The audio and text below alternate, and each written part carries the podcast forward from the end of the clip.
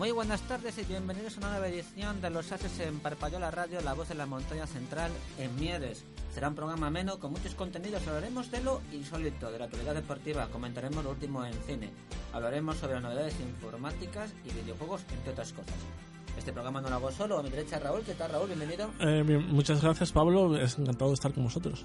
Al lado de Pachi, pero, bueno, al lado de Raúl Pachi. ¿Qué tal, Pachi? Bienvenido. Hola, Pablo. Encantado también de estar con vosotros. A mi izquierda, Pablo Lozada. ¿Qué tal, Pablo? Bienvenido. Buenas tardes, Pablo. Y al lado de Pablo, otro Pablo, Fernández. Dios, Fernández, de toda la vida. Así es. Pues bienvenidos a esta, a esta nueva edición. Se me escapaba. Quiero saludar a mi, mi compañero Jorge Roa en la pecera, en los mandos. Bueno, y lo primero es lo primero y empezamos con nuestra sección de noticias insólitas con Fernández y Lozana. Detenido un hombre en Gijón por robar un radar de tráfico. Agentes de la Policía Nacional han detenido en Gijón a un hombre de 40 años, vecino de Poago, por el hurto de un sistema de control, medición y señalización de velocidad. Vamos, por un radar. Eso es, empezamos con noticias insólitas locales. Y bueno, estaría cabreado, igual, porque le pusiesen multas a este hombre. Según ha informado este miércoles la policía, a mediados de este mes de febrero, un camión que portaba una viga en su parte superior colisionó contra el radar y le causó desperdicios en su sistema de, de sujeción. O sea, que yo creo que más bien lo robó consciente de lo que había hecho. Sí, Vale, su vendetta particular. Pues no está mal empezar con una no- noticia insólita de nuestra región. ¿Qué más? Bueno, el sistema está valorado en 5.000 euros. ¿eh? Eh, la policía busca a Batman, Spiderman y el zorro por robos en el carnaval de Oviedo. Los agentes investigan las cámaras de seguridad y repasan las declaraciones de los testigos para tratar de dar con los delincuentes. Bueno, días de carnaval, día en que se sale mucha gente y se producen robos abundantes de tarjet, de carteras, Claro, teléfonos y es muy móviles. difícil identificar a quién te ha robado, porque si hay 100 disfrazados del zorro, pues claro, despilman otros tantos, pues es complicado. La Yo- policía obviamente se lo tiene que currar. Yo creo que Pachi, que es un aficionado a cómics, yo creo que tendrá que ver algo con esto, ¿no? ¿Quieres decir que si tengo algo que ver con el robo? o A que lo, a lo o mejor... que se tendría, o que se tendría que asesorar a la policía. Yo creo que sí, debería ser a la policía. Ah, de acuerdo. A lo mejor la. Batcueva está, yo qué sé... Eh, Estoy dispuesto en que se pongan en contacto con este programa. Sí, sí. Tuve que agarrarme hasta los- con los dientes hasta a la carrocería. Esa es la, lo que ha dicho eh, la mujer que llevó en la banca a su cuñada 5 kilómetros. Eso es, es un caso también conocido de esta región que después de una disputa familiar, la cuñada se sube encima del coche para que no pudiese marchar y nada, eh, marchó de todas formas, condujo con ella encima 5 kilómetros. Yo me lo estoy imaginando, pero me lo estoy imaginando y suena así como estas series de humor de Estados Unidos eh, o de estas últimas series españolas de humor. Pero bueno, no sé, no, te- no ve de ninguna gracia 5 kilómetros. Lástima que no tengamos y- y- que no tengamos imágenes eh, de el evento. No, puede ser que haya sacado una foto. Sí, no, no sería nada ser, raro, no puede sería nada ser. raro, no. Me imagino, me imagino a la mujer esta sacándose una foto, un selfie de estos. ¿Qué más, compañeros? ¿Qué más noticias? Bueno, abandonamos las noticias locales, crean un banco de datos para 160, millón, 160 años de vídeo y 121 billones de fotos. La, em- la empresa española SAP logra un récord Guinness al crear el banco de datos más grande del mundo, que, con una capacidad exactamente de 12,1 petabytes, que no sé medirlo muy bien porque yo a partir del tera me 13 pierdo. millones y medio de, de gigabytes. Pues ¿Cómo habéis dicho? ¿Petabytes? Petabytes. sí, Peta, petabytes, suena El- el fumarse petas, ¿no? Petabytes, pero... el prefijo... Me voy a fumar un poco de datos, lo siento. el prefijo parece intencionado, lo peta. Sí, también, lo peta. ¿Qué más? Intentan introducir cocaína en una cárcel de Brasil con un dron. Anteriormente se han utilizado palomas mensajeras para meter paquetes de cocaína en la prisión.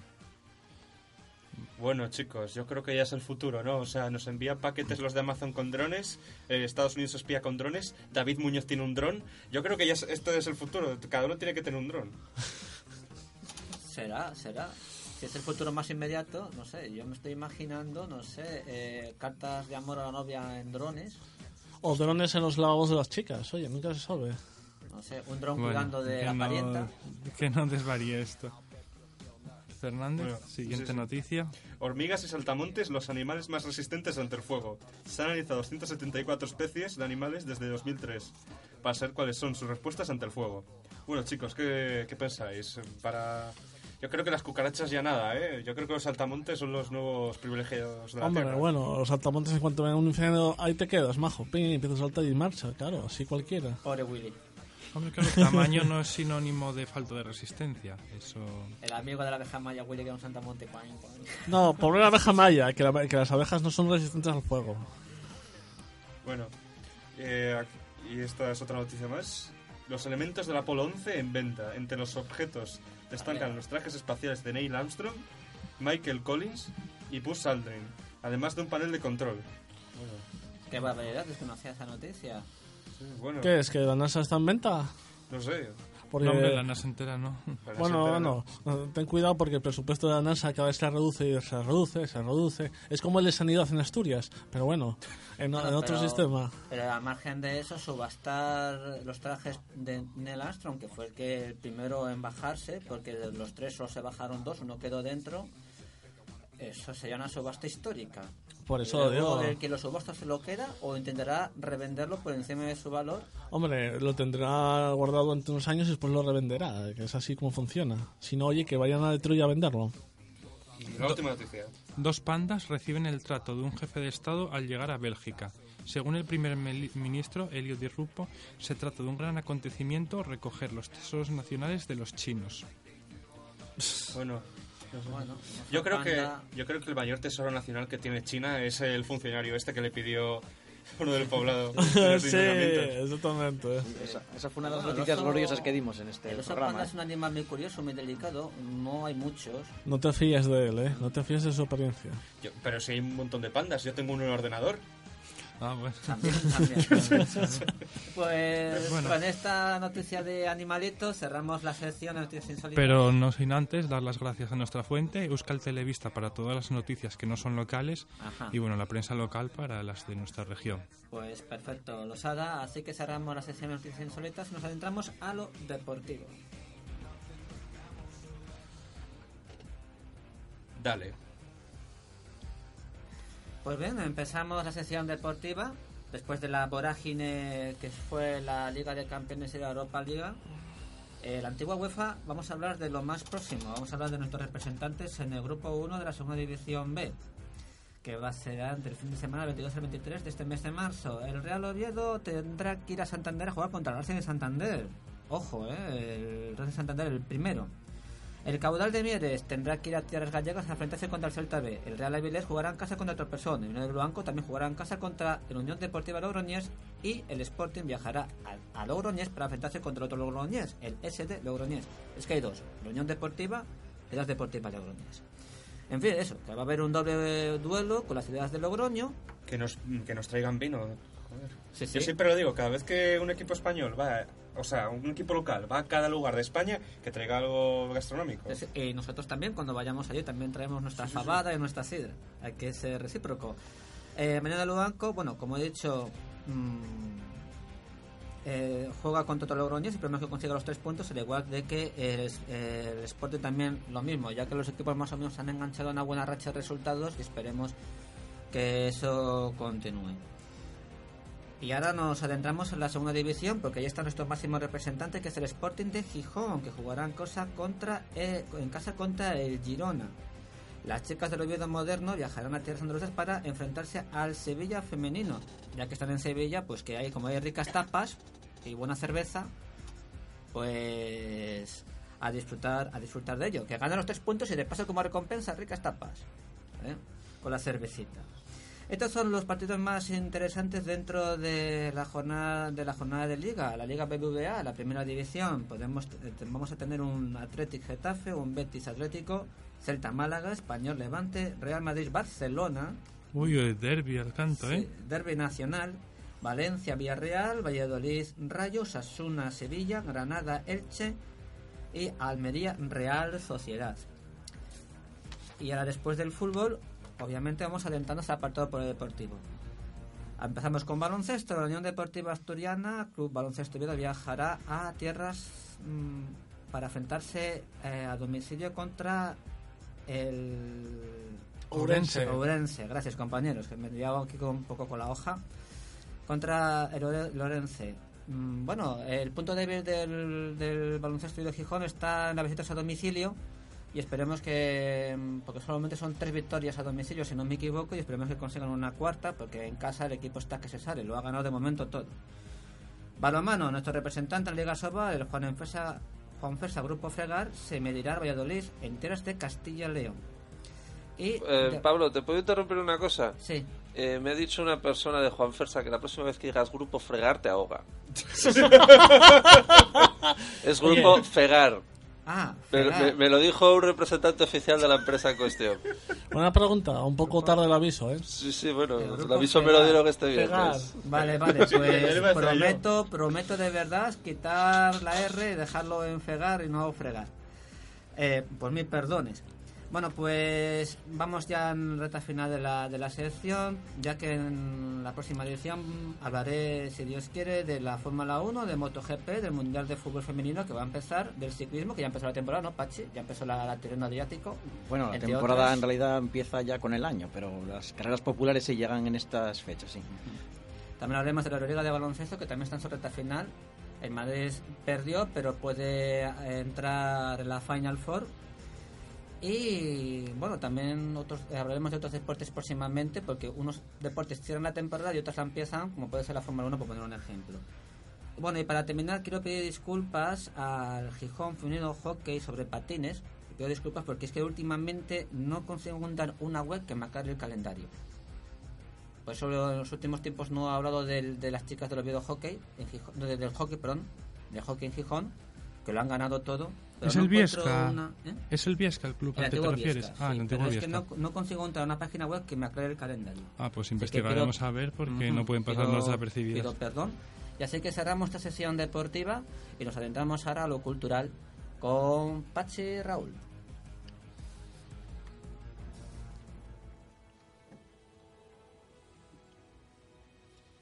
Bueno, la película de la que vamos a hablar eh, esta semana es 300, el origen de un imperio, que es una película realmente muy mala, porque aunque no está mal realizada y resulta bastante espectacular, carece completamente de argumento. Como la original. No, yo creo que la, la 300 es una película bastante buena. A mí me gusta bastante y reproduce además muy fielmente el cómic en el que estaba basada. Está bueno. ¿Y el cómic reproduce exactamente lo que estaba basado en la, en la antigua Grecia? No, pero La, bueno, batalla, que- la batalla de las no, Termópilas. pero tampoco era tampoco era su intención, ¿no?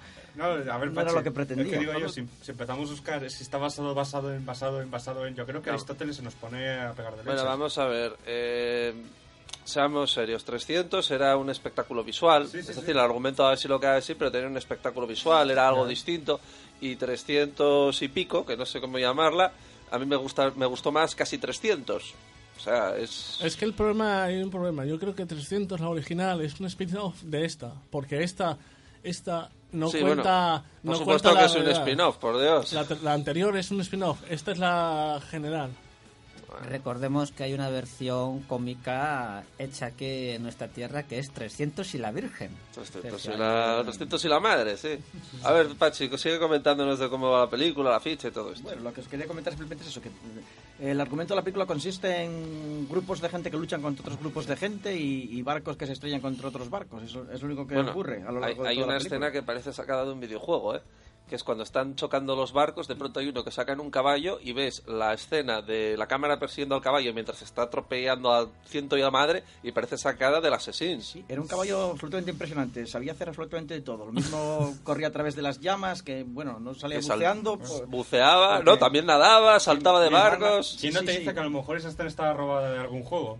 Pues parecía, encima por los gráficos parecía que era un videojuego. ¿Esta precuela es el mismo director de la anterior o ya es diferente? No, la otra película, 300, la dirigió Zack Snyder, que es un director de bastante éxito, que hizo, por ejemplo, también Watchmen o, o el remake de, de Watchmen- Zombie. Watchmen es una Watchmen obra película. maestra, ¿eh? Bueno, Watchmen es una película que está bastante bien, en mi opinión, sí. Gerard Butler Sí. no repite como no repite. No, no, bueno, no. eh, sale quizá cinco minutos en la película. sí, tiene un, Ah. Pero bueno, no, está la, le dirigió un, ta- un Monroe que no, la verdad es que es un director que no conozco, no, no tengo referencias suyas a- anteriores. Pero bueno, esto no se puede llamar secuela. Esto es como si fuera si fuera la segunda de Los Señores de los Anillos, que cuenta la historia de cómo se formó a Gollum. Entonces, ah, es un recurso muy Cuidado, usado. cuidado, sí, ahora parece que se está poniendo de moda en Hollywood hacer series enteras de películas, de cuatro o cinco películas, porque esta película, tal y como acaba, ya amenaza que va a haber una segunda y una tercera parte. No, yo creo que va a haber otra tercera, que es la última. no, es- no, va a haber otras dos, te lo digo no, yo. no, no, No. una más, una más por lo Ya menos. tengo yo temor desde que Disney anunció nuevas secuelas de la Guerra de las Galaxias cuando le compró la productora George Lucas. Bueno, pero las gracias, eh, puedes dar mucho guion, mucho, Hay- puedes meter ver, muchas es que La cosas. Guerra de las Galaxias no es solo las películas, estamos hablando sobre todo de libros, juegos, Cómics, series de animación, Hombre, un se montón. creó todo un mundo Pero, alrededor de Fernández, Star Wars. es que la, la esencia real de la Guerra de las Galaxias es la que, re- la que realmente todo el mundo conoce. La de aventura épica. No, la, de- la, la que se filmó en el 77, Ya, porque bueno. luego la continuación que hizo George Lucas, eso ha sido un fracaso. A partir de Ha, ha sido un 1999... a saber, ha sido un fracaso como películas, pero es que después lo que hay detrás, por ejemplo, de la Guerra de los Clones es un universo bastante bueno, ¿eh? Lo que pasa es que, claro, la película se mostraba como se mostraba. Bueno, chicos, si podéis introducirnos un poco el argumento. Bueno, es la cuenta la historia de, de, de, de Temíclotes, el que. Temístocles, eso, el que derrotó primero a los persas en, en antes en la batalla de Maratón. El famoso y entonces empieza ahí, cuenta su historia, cómo, cómo acabó con la armada la armada sí, persa. Bueno, no podemos decir que eso sea un, eh, un spoiler, porque vamos, es, Es literatura historia, griega. es Es como si historia. te Historia, sí. Es como si vas a ver, a Tita- ver, ver Titanic y esperas que al final de la película no se hunda el barco, vamos. Sí, es como ver Troya y que ganen los troyanos, ¿entiendes? Es muy muy imposible. Esto no es un tra- eso es, es historia, pero muy recreada a lo bestia. Porque bueno, ¿Qué película tan horrible, la Troya de, de Oliver Stone? sí, bu- bueno, esta esta utiliza tonos oscuros y resalta mucho la sangre. Porque en 3D, bueno, parece que te chisca hasta la sangre. Más que la primera. Más que la primera. La primera se ve desde otro, desde un punto de partida de- detrás. Este no, esto te mete en, en la- en en la guerra. Y encima parece que te salta. Recordemos que luego un tal Alejandro Magno conquistó todo ese imperio y se lo quedó para él.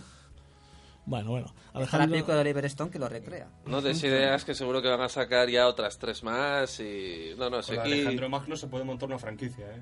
sí, y con la de Gengis Khan también. Bueno, ten en cuenta que el imperio persa tenía los pies de barro completamente. ¿eh? O sea, era tan grande que, no podía, no podía mantener una cohesión una cohesión territorial sencillamente por los medios de comunicación que había en la época. Es decir, un mensaje de la capital del imperio tardaba en llegar a una provincia un año. Pues ya me dirás qué imperio vas a organizar con eso. sí, pero bueno, utilizarían ciudades ciudades fijas, ¿entiendes? En sus en sus le- en sus alas. ¿Qué, qué, qué, qué, qué preclaridad tienes, chaval? De todas formas, de todos los imperios, Gracias. el que más ha inspirado para hacer cine será el Imperio Romano, que es uno de los imperios favoritos Bueno, bueno. de- dentro de los del Todos los, todos los imperios que surgieron a partir del romano, eh, en la historia y en el cine, siempre están basados en el romano. Bueno, los, los griegos y los persas estaban antes que los romanos, ¿eh? Ya, pero Roma digo- empezaba a despuntar, era una potencia debutante. Pero todavía no era el imperio que fue luego. Sí, pero fue un imperio que dominaron bien, si no fuera que luego ya empezó a haber las divisiones, las dos Romas, Constantinopla, etcétera. Lo que no lo que no veo yo mucho es, es historia sobre el Imperio Egipcio, o sea, sobre sobre la civilización egipcia, que es como muy muy sumado a a Cleopatra y poco más. No, hay un montón, pero así moderna posiblemente ninguna, no recuerdo yo ahora. Pero, bueno. Está, está claro que está volviendo el género del cine histórico, porque en los años 50 y 60 estuvo muy de moda las películas de romanos, Sí, las sí, películas del egipcias. Ahora, digamos que este género, después de la época que tuvimos de género policial y militar, que duró este lapsus que duró casi 20 años, ahora se están poniendo otra vez de moda ese género. Que a mí, por cierto, me parece perfecto. Por cierto, ¿eh? quería aclarar que eh, eh, Troya es de Wolfgang Petersen, no de Oliver Stone, como dije yo antes. Bueno, pues hemos hablado de cine, también nos hemos documentado en historia, ¿eh? así que Poquito. dominamos las, las dos facetas. Pues gracias compañeros por, por esta sección de, de cultura y ahora nos adentramos al apartado de informática con Pablo Fernández.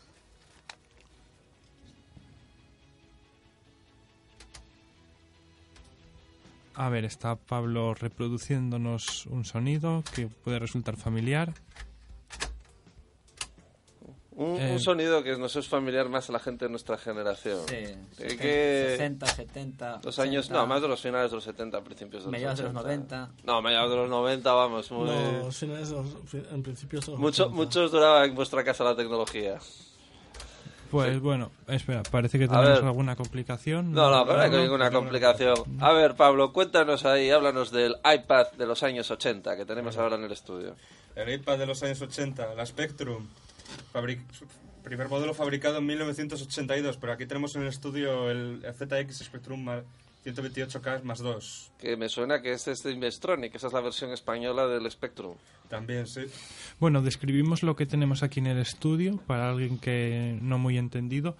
Parece un teclado de ordenador, pero es mucho más que eso. Ya me lo aclaraba antes el compañero Fernández. Se trata de un teclado de ordenador conjuntamente con todas las piezas dentro del teclado. Bueno, tú ten en cuenta que era lo normal en la época. De hecho, la primera, el primer ordenador moderno que separó el teclado del conjunto del equipo fue el ordenador Lisa de Macintosh. O sea, esa era la configuración estándar de la época. Sí, sí. Estás hablando de un ordenador con un procesador Zilog de 8, de 8 bits. Sí. Que De creo- 8 bits. De 8 bits creo que tenía, que cre- creo que tenía la, la- la increíble velocidad de 3,8 megahercios. O sea, una... Bueno, y se conectaba a la televisión. Eh, sí, se conectaba a cualquier televisor o pantalla que se, que se pudiera, mediante el sistema de antena. Vale, los años, la informática de los años 80 nos estamos retrotrayendo. Sí. Y bueno, ¿qué, qué se hacía principalmente con este Spectrum? Bueno, pues había dos cosas, había dos funciones dentro de las que se podía aplicar, ejecutar. Eran programas y juegos. Esta última tuvo mucho éxito. El Spectrum se hizo más, más que jugar que programar. O sea, se jugaba más que programar. Y, hubo una generación entera de gente que aprendía la programación del Spectrum, que era el BASIC, para hacer juegos también. Bueno, estaba el BASIC, luego estaba el BASIC 1, luego estaba el BASIC de coma flotante y luego estaba el QBasic. O sea, ya era el QBasic ya fue la releche. Ten en cuenta que cuando yo, por ejemplo, tuve uno tuve una versión de estas de Amstrad, que para manejarlo bien había que hacer un cursillo de 100 horas. Pero eso sí, quiere decir que en 100 horas se, aprendía a programar BASIC y efectivamente, independientemente de que todos más o menos de nuestra generación aprendimos a programar BASIC con mayor o menor dificultad, siempre acabábamos yendo al, videoju- al juego que era increíble lo adictivos que eran. Debía ser por el tema de los coloritos y la música esta horrible, porque no dejaban de ser siempre un píxel que iba saltando. Y era siempre el mismo juego, pero bien que nos gustaba. Todavía no existía MS2. MS2 eh, ya estaba a punto de existir Bueno, a finales el- de los 80. El MS2, el MS2 a pu- finales de los 80 el MS2. El MS2 es de principios de los 80. Ya, De hecho, fue con que- lo que con lo que con lo que Microsoft pegó el bombazo cuando se lo vendió sí, sí. a IBM. pero que no fructificó mucho en casas, en las casas, hasta finales de los 80, porque En estaba... España. Eh, También. Pues aquí en el estudio tenemos una Spectrum que funciona, Funciona. y ahora mismo es un objeto de colección porque todo lo que ahora llaman vintage, Sí. todo lo anterior vuelve y más o menos la gente lo tendrá no para jugar, sino para tener de exposición en su casa o en Bueno, su pequeño jugar. museo. Bueno, esto es más por lo retro, no vintage, retro se llama. Bueno, tenemos que hablar un poco de lo que es la historia de estos ordenadores. España llegó a ser, la, gracias a esta tecnología, que era una tecnología de diseño británico, llegó a ser la segunda potencia mundial en programación de 8 bits. Y lo que pasa es que, digamos que aquí se produjo una, burbuja porque había una ley que impedía o grababa muy fuertemente los microprocesadores de 16 bits. Entonces, ¿qué pasó? Que mientras todo el mundo se estaba pasando a los, a los 16 bits y todas las empresas fueron pasando a 16 bits, aquí seguimos viviendo en una tecnología de 8 bits.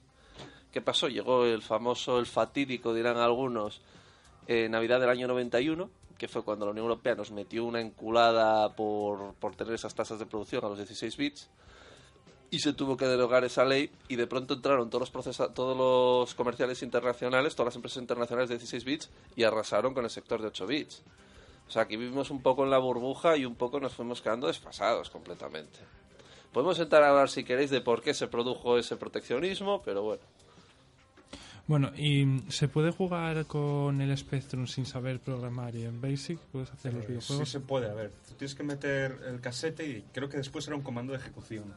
No sé, no, yo, yo no me acuerdo. No me acuerdo muy bien. Yo me acuerdo después que sí, en la Commodore lo que te- lo que tenías era lo mismo, meter un casete y, poní- y poner load y pones el nombre del juego. Lo pulsas el enter y ya, ya empiezas a jugar. Y tenías que esperar que se cargara todavía. Que eh, mucha gente conoce la Spectrum sobre todo por el sonido fuerte que sonaba cada vez que cargaba un juego. Que empezaba a hacer un sonido tal que... El sonido electrónico. Sí. Sonido electrónico mítico que luego fue rescatado en el tiempo de los modems, de los famosos modems de 4800 baudios, o Sí, sí, sí. 8800 baudios. Cuando entrabas en el, en el internet. Sí, y es otra curiosidad que lo que acabas de comentar, los juegos son cassettes, como los Sí. que, como los iguales que los que escuchamos música, los estoy viendo desde aquí. Sí, sí. Los cassettes en los 80 estaban muy de moda. Ya sea el Walkman o el Spectrum. Más que de moda era lo que había. Era lo que había. Sí, sí, lo que Era lo que había. La eh. moda, era necesidad. Sí, sí, si quieres escuchar música, tienes que comprar cassette. Pero bueno, es interesante ver que no solo servían Luego para escuchar. Es interesante ver que no solo servían para escuchar música.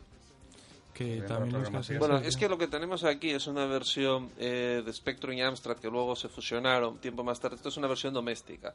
La gente ha olvidado lo que son eh, los PCW, que también estaban basados en tecnología Zilog, que llevaban, tenían 512, 256 y 512K, que era la versión de oficina, que tenían ahí la pantalla monocromática y las dos disqueteras Hitachi de 3 pulgadas. La gente ha olvidado que esta es la versión doméstica, pero luego había una versión profesional que vi- pervivió en España hasta el efecto 2000, porque esos ordenadores, literalmente, cuando llegó el año 2000 se murieron, no estaban programados, o sea, cuando los concibieron no pensaron que iban a ser tan longevos y no estaban previstos para eso. Estamos olvidando de esto, esto que tenemos aquí es arqueología pura, es la historia de España. Bueno, y algún juego interesante que se pueda jugar Bueno. desde el Spectrum. He visto unos cuantos, por ejemplo. El primer juego de, de éxito, no sé si sabría decirte es internacional, pero sí dentro de lo que sería Europa y español. El primer juego español de éxito en Europa sería La Pulga. Es muy recomendable. No te puedes olvidar del nombre de la, de la rosa. También. Hecho no, por ese es de Amstrad. Ese es de Amstrad. Bueno, también tenía versión Spectrum. Oye, era el Basic, el Basic a ver, variaba muy poco de un Basic a otro. Si Bueno. sabías programar en Basic para Spectrum, sabían programar en Basic para Amstrad y para MSX. Ya, ya, ya. Es que lo digo, yo quiero resaltar el nombre de la rosa porque es de una de un conocido nuestro del programa. Es un videojuego asturiano, la gente no sabe, fue uno de los bombazos Pasa internacionales. el programa. ¿Eh? Que le pases el programa de hoy.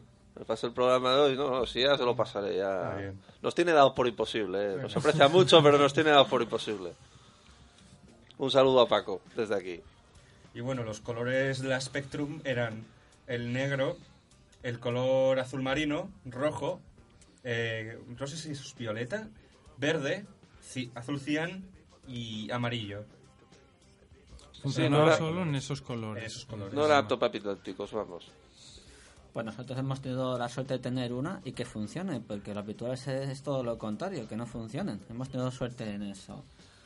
Pues, ¿qué más, eh, Fernández? Eh, bueno, la, la Spectrum yo creo que podría decirse que no solo fue... eh, no, la Spectrum y los ordenadores de casa fueron... Fueron, ¿cómo decirlo? Principalmente Una, fueron una- principalmente una herramienta de entretenimiento. Sí, sí, en efecto, para videojuegos. Es más, los videojuegos hicieron que el ordenador doméstico avanzara. Es algo que la gente no toma mucho en cuenta. Bueno, empezó la tecnología por los videojuegos, vamos a decirlo así. Sí. la Sí, doméstica. La digamos que fue el doméstica, eso. impulso Bueno, para... sí, Por la Famibox, la Atari, las Commodore, luego pasaron a los. Spectrum, sí, Toda, todo, la- todo toda la gente que dice ahora es que los videojuegos no sirven para nada, pues ahí tienes, los videojuegos sirvieron para que se Para que tuviéramos ordenadores. Pues Fernández, pues muchísimas gracias de traernos este juguetito que ha recordado épocas pasadas.